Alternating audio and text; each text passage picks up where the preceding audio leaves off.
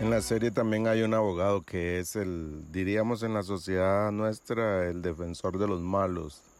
Digo esto porque la sociedad hace una diferencia entre los buenos y los malos. Pero la verdad es que todos somos malos, a los ojos de Dios.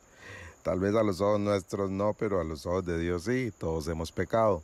Pero bueno, así eh, ese abogado defiende a los malos es ese abogado que si nosotros o un familiar nuestro estuviera en problemas y necesitáramos que nos saquen de ese problema, creo yo que acudiríamos. Aunque algunos religiosos dirían, no, nosotros no, pero quién sabe qué pasaría si estuviéramos en esas condiciones, ¿verdad? Pero bueno, varias veces en la serie ese abogado saca de problemas a algún maleante al que están interrogando en una oficina y él entra y y dice los derechos de este, de este personaje y sabe la ley, conoce la ley y la usa, usa ese conocimiento para, para liberar a los a las personas que están implicadas en problemas y, y burla la ley.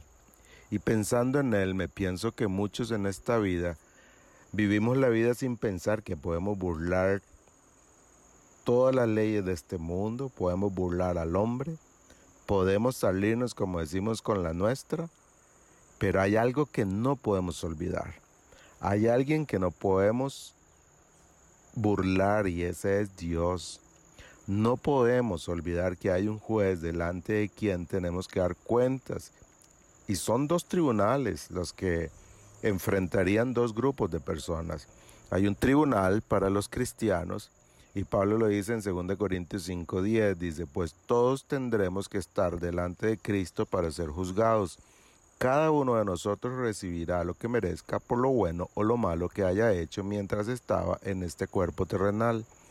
Este texto habla de creyentes juzgados. Pero hay otro texto para los que no son cristianos, los que nos creyeron en Cristo, al final de los tiempos, en el, lo que la gente llama el juicio final, lo describe Apocalipsis, Apocalipsis 20:12 en adelante.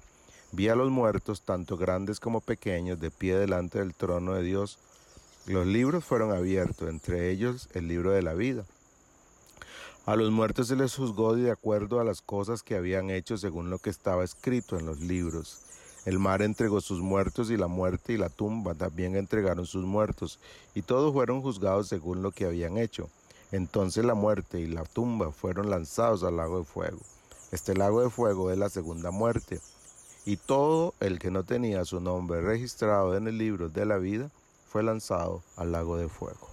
Aquí está la descripción del juicio final, del juicio en que todas las personas que no conocieron a Dios, eh, van a ser juzgados. Eh, así es que podemos burlar las leyes de este mundo, podemos burlar al hombre, pero no podemos olvidar que hay un juez más grande que conoce todo y ese juez es Dios y a él no lo podemos juzgar. Así es que si hoy usted está a punto de hacer algo que no debe hacer, deténgase, porque aunque nadie se dé cuenta, ahí está Dios él sí se da cuenta. Y un día usted y yo vamos a estar ante Él y daremos cuenta de lo que hacemos. Un abrazo.